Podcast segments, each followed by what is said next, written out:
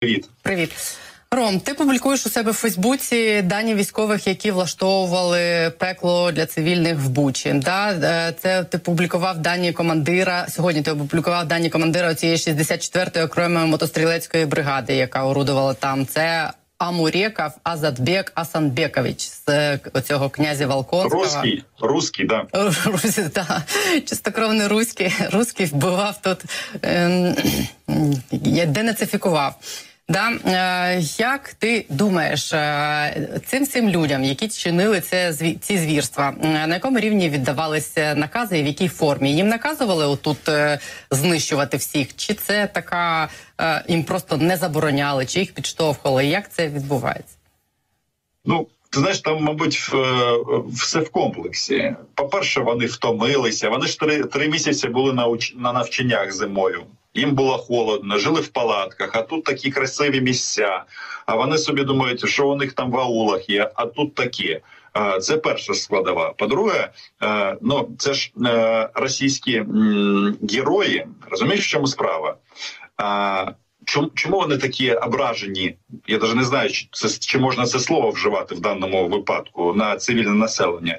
Бо українські вояки дуже активно їх відстрілювали е, російських окупантів, і відповідно е, у них величезна кількість втрат, і е, таким чином е, вони виміщували цю злобу свою на цивільному населенні. Ну і тут зрозуміло, що на якомусь етапі тут знаєш, тут є дві версії. Вони вбивали, тому що думали, що вони там залишаться, і військові злочини не будуть е, помічені, тому що з точки зору якби здорового глузду, хоча там, де е, російська нацистська держава, там мабуть його. Е, вже немає цього глузду. іти і полишити за собою стільки військових злочинів. Це це якісь е, жахіття. Е, ну, жахіття тому, що победителей не судять. А а хто сказав, що вони ну, переможці? Вони так думали. Ну слухай, переможці, які тікають, ну це якесь дуже дивно. Вони ж хотіли, розумієш? Вони хотіли е, е, в нашому чудовому місті щастя Києві провести парад. І ну, тому вони були переконані, що вони тут святкуватимуть перемогу, тому вони себе, мабуть, так і вели роздуздано і безкарно. Ну і вочевидь, бачиш, е, тут же це ж е, люди, які вживали, які годували тим, що тут живуть нацисти і е, вбити нациста. Ну якщо це жінка або літня людина, ну чому ні? Тобто, розумієш, армія це складова будь-якого суспільства. От у нас в Україні це народна армія, це народні народні герої. У них відповідно так само. Це люди з народу. Які е, виросли на цих нацистських тезах, які е, пропагують російські терористичні е, інформаційні війська, я якось так розумієш, я я, я не знаю. Ми тут всі в такому жахітті від цього, і ми намагаємося розібратися в цій логіці, але це логіка збочинців, маньяків, і так вони нам показали, що що ми це давно зрозуміло, що з ними домовитись не вдасться. І бачиш, тут одна з версій, як зламити дух держави. Ну от таким от шаленим шаленими діями, як як вони робили. Мені здається, тут ефект зовсім інший, не такий, як вони думали, і щось мені підказує, що полонених буде менше після цього. Дивися, живих полонених ти маєш на увазі. Давай я не хочу цю думку продовжувати, тому що тому що є люди, є наші військові теж в полоні, і тому треба діяти за Женевською конвенцією. Не не не через любов до них, а через бажання повернути. Через людяність собі. Е, Дивись, е, пропала в тебе картинка. Я, я, я, я тут, я тут, я тут, я тут. Е, тут Дивися, ти і інші журналісти викладають е, адреси, прізвища, телефони цих всіх е, людей. Е, ну виходячи з бажання, щоб вони понесли якесь покарання. Якого ти вважаєш покарання заслуговують і виконавці, і ті, хто віддавали накази? Е, Ну, взагалі, якщо чесно, то я хотів би, щоб вони вмерли відверто. І е, я розумію, що це Human Rights Watch, мабуть, буде проти, і все, все, все. Але такі е, речі, ну це от праведна лють, вона, мабуть, охопила всіх українців. Але у нас смертної кари немає, тому суд і хотілося б, щоб вони всі ну, навіть не знаю в Гаагу ні, в Гаагу їм не потрібно. От бажано, щоб вони всі е, в Воркуті десь сиділи і думали е, над тим, що вони зробили. Е, я до речі, хочу сказати тим, хто нас дивиться, що Електронна пошта і телефон підполковника Мурєкова Задбека Санбековича, який командував звірствами в Бучі, можна знайти у Роми на Фейсбук-сторінці. Дивись, е, ще одна тема, яку хотіла з тобою обговорити. Сьогодні ж вони росіяни спробували е, якось шукати виправдання навіть для внутрішнього ринку е, свого споживача е, того лайна, яке вони називають їм і підсовують як інформацію е, того, що відбувалось в Бучі. Ну, по перше, вони з себе почали знімати відповідальність, що це все не вони робили. А по-друге, на Ріа Новості вийшла ж стаття стаття цього їх. Е, філософа, який о, о, там виправ... пояснював, е, як як має відбуватися тут ця денацифікація, що це має бути там повне знищення українського української нації, повна деукраїнізація, і що ті люди, яких е, тут е, вбивають, що навіть ті, хто не бере участі там зі зброєю у е, в боях то вони все, все все одно всі є пасивними посібниками нацистів і самі є нацистами, і тому їх всіх треба знищувати. Ця стаття не випадково ж вийшла сьогодні, коли е, звучить отак тема Бучі. І е, чи треба її сприймати як виправдання, чи треба її сприймати як погрозу, що вони будуть і далі намагатися зробити те, що там написано. Ну я думаю, що це треба сприймати таким чином, коли от е, на папері е, чітко е, чорним по білому викладено, що ж таке денацифікація в їх розумінні. От е, до того ж, вони якось е, не могли е, визначення цьому знайти. Зараз вони знайшли, тобто винен весь український народ. Цитую виновний і значительна часть народної маси ідеологічні репресії мають бути проти в Україні, жорстока цензура, деукраїнізація, деєвропеїзація. Ну таким чином вони будуть нас переконувати в тому, що у Росії дуже гарні наміри до нас. Насправді слухай, ну це ж все було. Це все було. Це називається геноцид українського народу. Вважається такий план нового голодомору винищення е, людей в першу чергу. І е, коли я це чую, е, розумієш. Ці всі речі, хто перший почав проговорювати в російській політичній системі, це був цей недотруб Жириновський, який от доходить, але ніяк не може дійти. А може вже дійшов. Вони на 9 травня цю інформацію тримають. Не знаю, якби і ці речі, які вони зараз роблять. Вони ж проговорювали е, вголос багато років е, поспіль. І якщо врахувати, що пам'ятаєш, як от е, те, що Жириновського на язиці у Путіна в голові. Ну, от бачиш, от нарешті пазли всі абсолютно склалися. Тобто, тут е, бачиш, Треба просто сказати дякую, що вони такі. Ніхто ж нічого не приховує, ніхто нічого не приховує. І доля Бучі, бачиш, е, це ж те, що стало відомо. А в інших містах таких міст дуже багато. І тут просто треба братися до зброї, бо вони вб'ють всіх. Бачиш, логіка така: в першу чергу знищують чоловіків, хто може тримати зброю в руках, і буча це довела. А з жінками вони роблять те, що вони роблять. І я навіть не хочу це проговорювати, бо це страшно. Чи має Росія понести якусь колективну відповідальність за все це?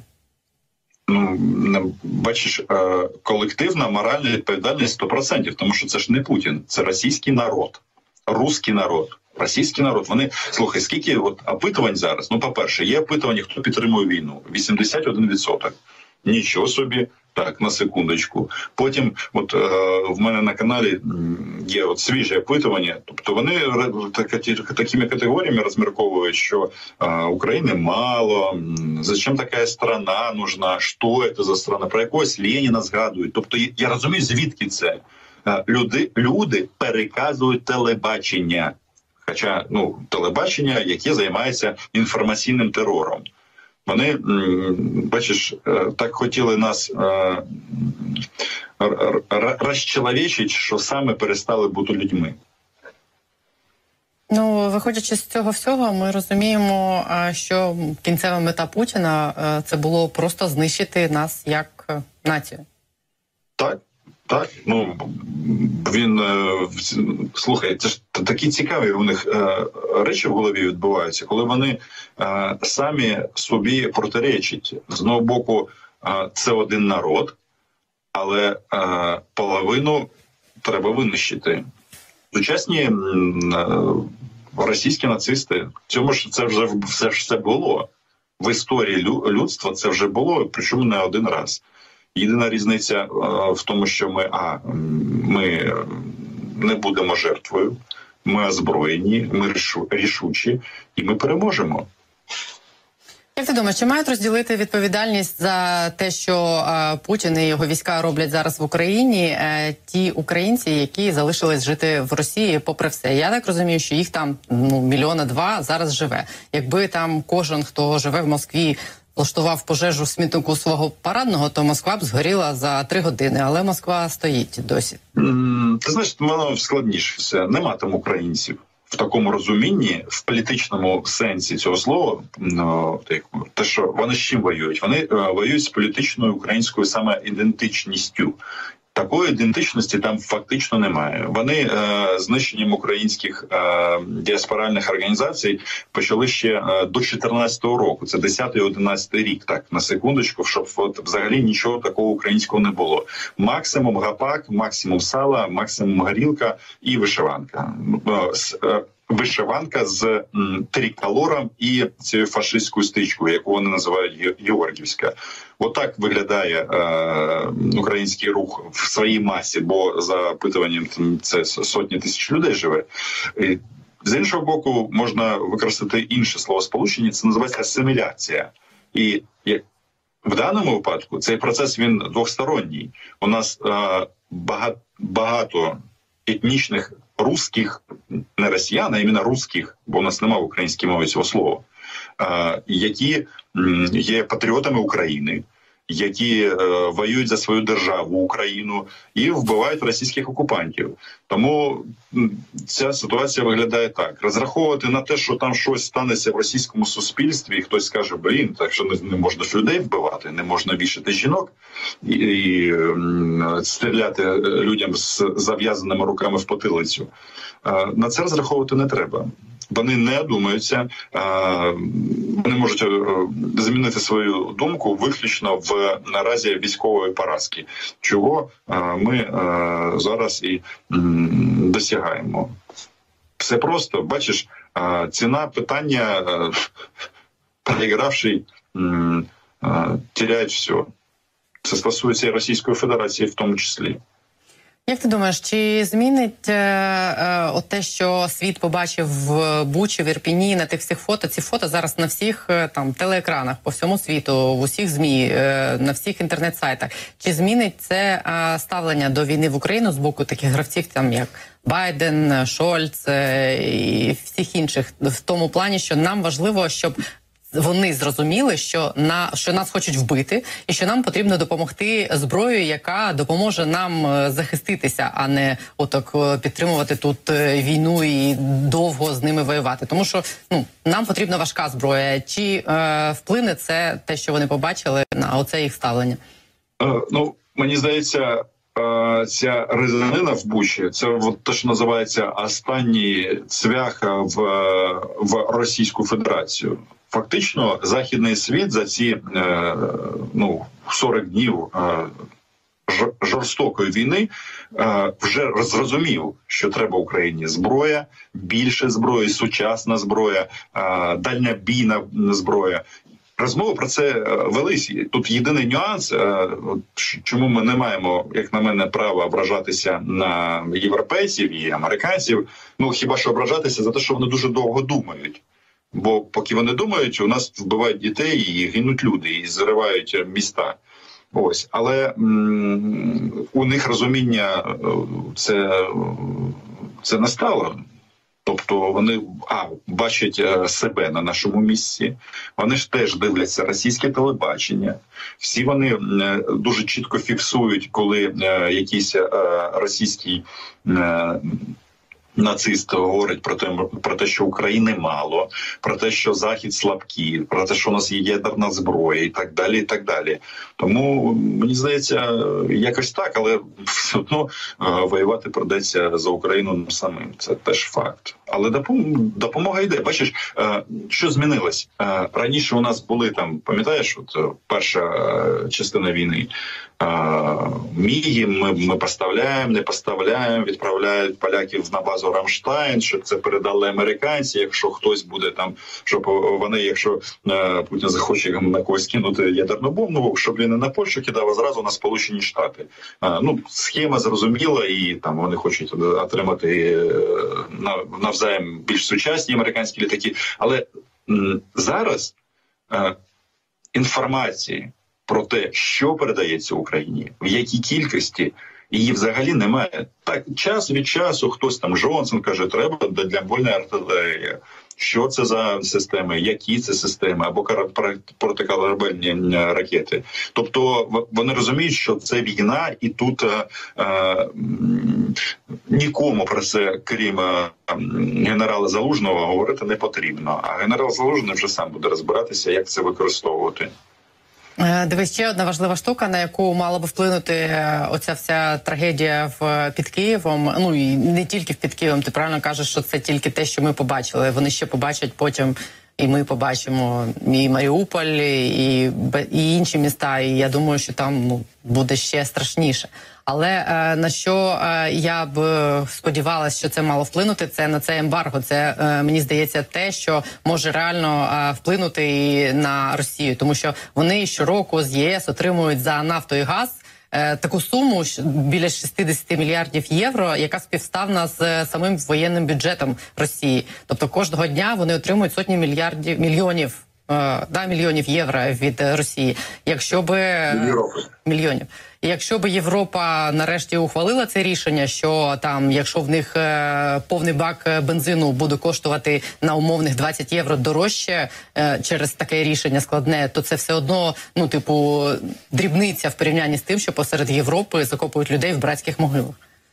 Ну при, при тому, що тут треба додати, що це тим тимчасове підвищення цін. Бо бачиш, е, весь захід працює над тим, щоб відкрити ем, постачання е, нафти з інших держав, та сама Венесуела, той самий Іран, е, плюс ну.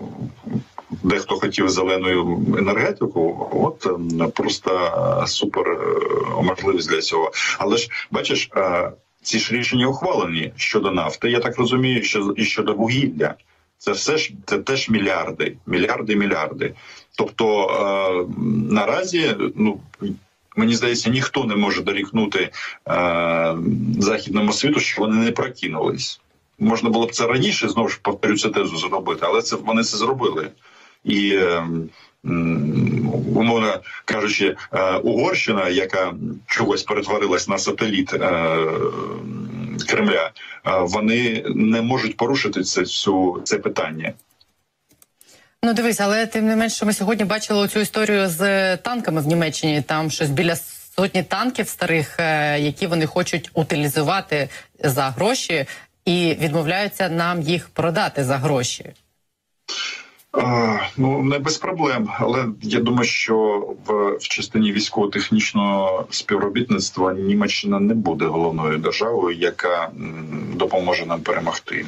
Так там трошечки касочок, там трошечки там ці переносні зенітно-ракетні комплекси, старі радянські які ще не зрозуміло в якій вони кондиції. Е, ну може так. А першими скрипками тут будуть грати інші держави. Це теж ми бачимо. Е, як ти думаєш, як зараз зміниться е, ситуація на фронті? Я так розумію, що вони готуються до такої масштабної атаки на Донбас, але сьогодні от пролунало, що і Харків вони теж хочуть і мріють взяти. Ну давай так. Вони хоч хотіли Київ взяти, і Чернігів хотіли взяти. І в них це не вийшло. Ну в частині е, розкладу сил на землі зрозуміло, що це схід і південь України. Е, це найбільші е, баталії нас чекають, і вони визначать долю України. Це теж правда. Вони хочуть оточити українську українські частини, які воюють в зоні ООС. Це теж всі розуміють, і саме головне це розуміють наші командири. Тому е, тут е, ми, хто не зі зброєю в руках, маємо а довіряти керівництву армії, команд... головнокомандуючому і допомагати е, конкретно взятому українському бійцю. Це теж важливо, щоб ми ну щоб не було такої історії, е, коли ми е, цивільні не зробили все можливе для того, щоб а, наші вояки не вмирали за Україну, а вбивали за Україну. Ром, і ще у мене до тебе питання: чи стежиш ти за тим, що відбувається там за перебріком в тих баштах, чи там щось змінюється? Тому що всі постійно чекають цю новину, що він чи вмер, чи його вбили, чи там дворцовий переворот. Але ні, це таке, знаєш, ну типу з е, серії фантазій, да, і якихось мрій. Я так думаю, що цього навряд чи станеться, але може там якісь такі внутрішньополітичні рухи відбуваються, які е, послаблюють е, владу Путіна і його можливість взагалі впливати на рішення військові. Ну тут може бути так, що ніяких вже башт нема.